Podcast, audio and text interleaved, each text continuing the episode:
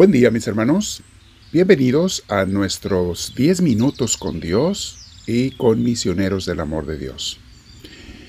Es un placer estar juntos pasando estos minutos con el Señor. Dedícale el tiempo a Dios.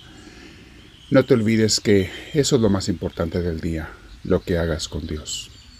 El día de hoy vamos a comenzar un nuevo mini curso.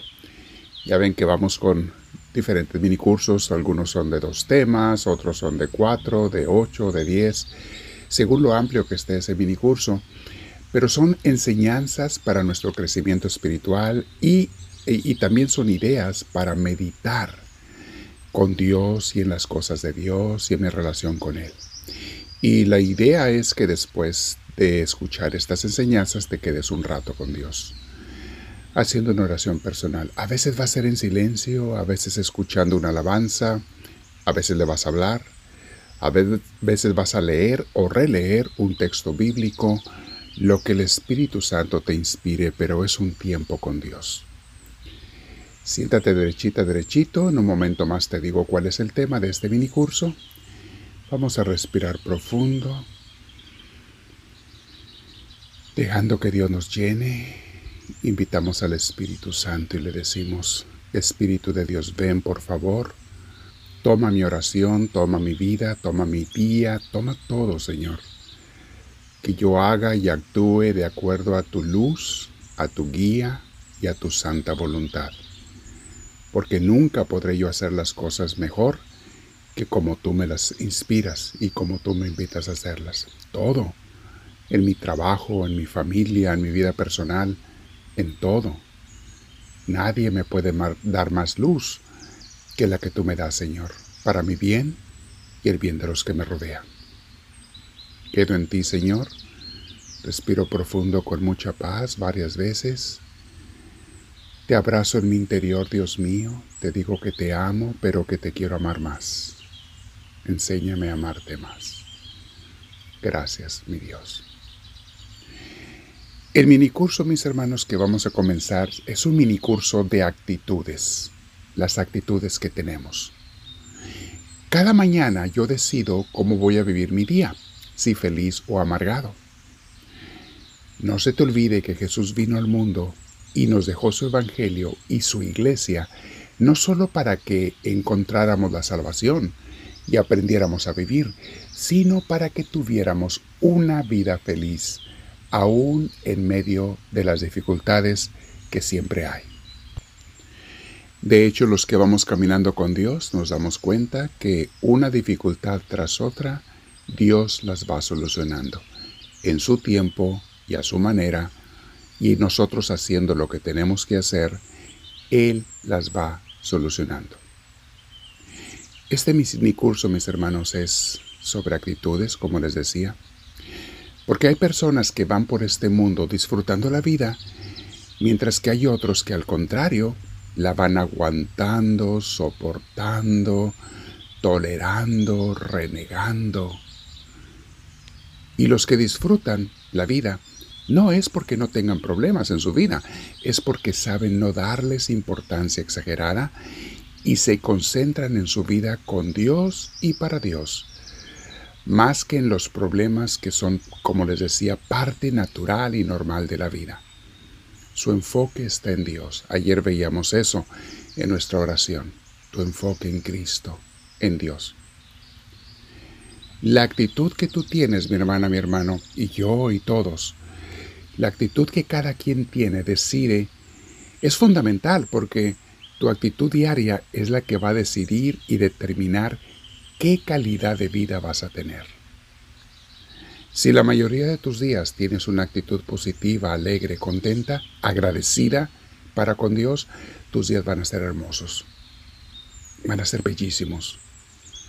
Pero si tienes la otra actitud negativa de estar renegando, repelando, enojado, enojada, inconforme, porque las cosas no salen como quieres, vas a tener una vida amargada.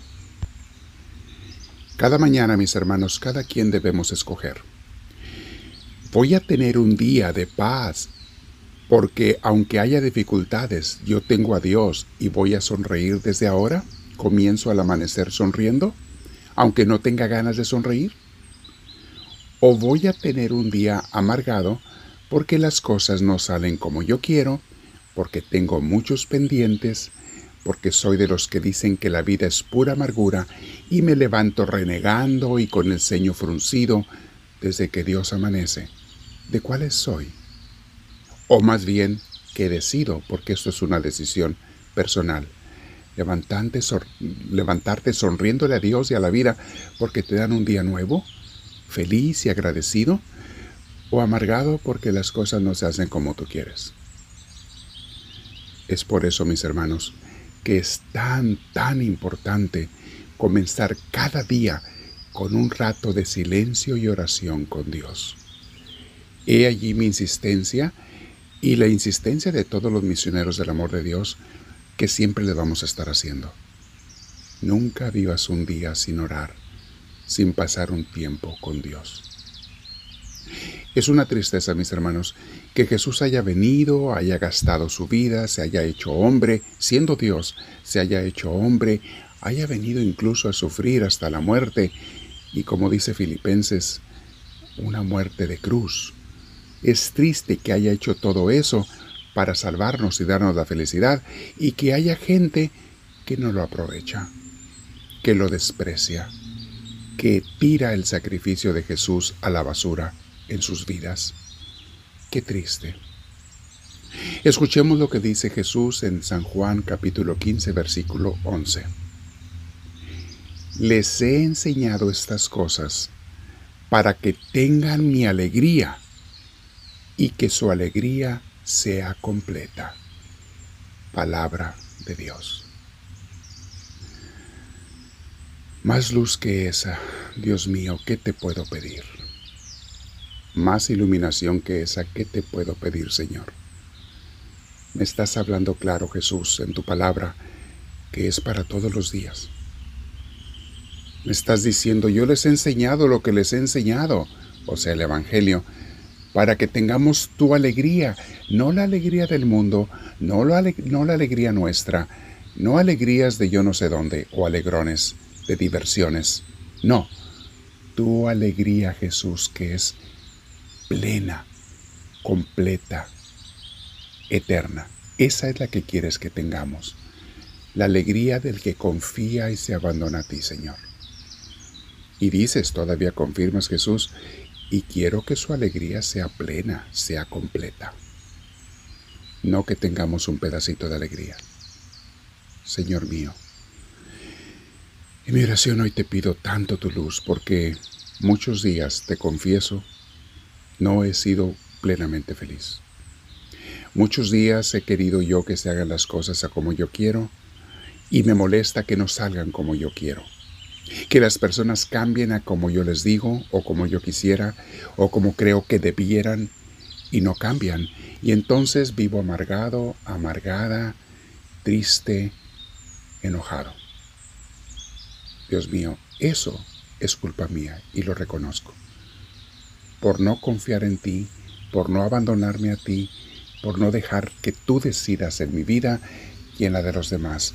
Y por ello de, antemano te pido perdón, Señor, por lo que he hecho en el pasado y por lo que pudiera hacer en el futuro de no confiar en ti. Quiero quedar ahora en oración, Señor, el tiempo que tú decidas, pero hazme reflexionar sobre esto. ¿Cuál es mi actitud, Señor? ¿Qué actitud estoy teniendo cada mañana? ¿Estoy comenzando con la oración o me estoy haciendo tontito, tontita, queriéndome engañar a mí o según yo queriéndote engañar a ti, diciendo, ay luego oro, ay luego cuando tenga tiempo, para nunca hacerlo? ¿Soy de esos? ¿Para qué te miento, Señor, si no te puedo engañar? ¿Y para qué me miento a mí mismo si lo único que se va a dañar soy yo? Mejor soy honesto contigo, Señor. Y si descubro, mi Señor, hoy, que he sido de esos que te dejan a segundo lugar, que toma una actitud ante la vida de acuerdo a que si salen las cosas como yo quiero o no, si descubro eso, te pido perdón, te pido tu ayuda, te pido tu luz. Háblame, Señor, que tu siervo te escucha.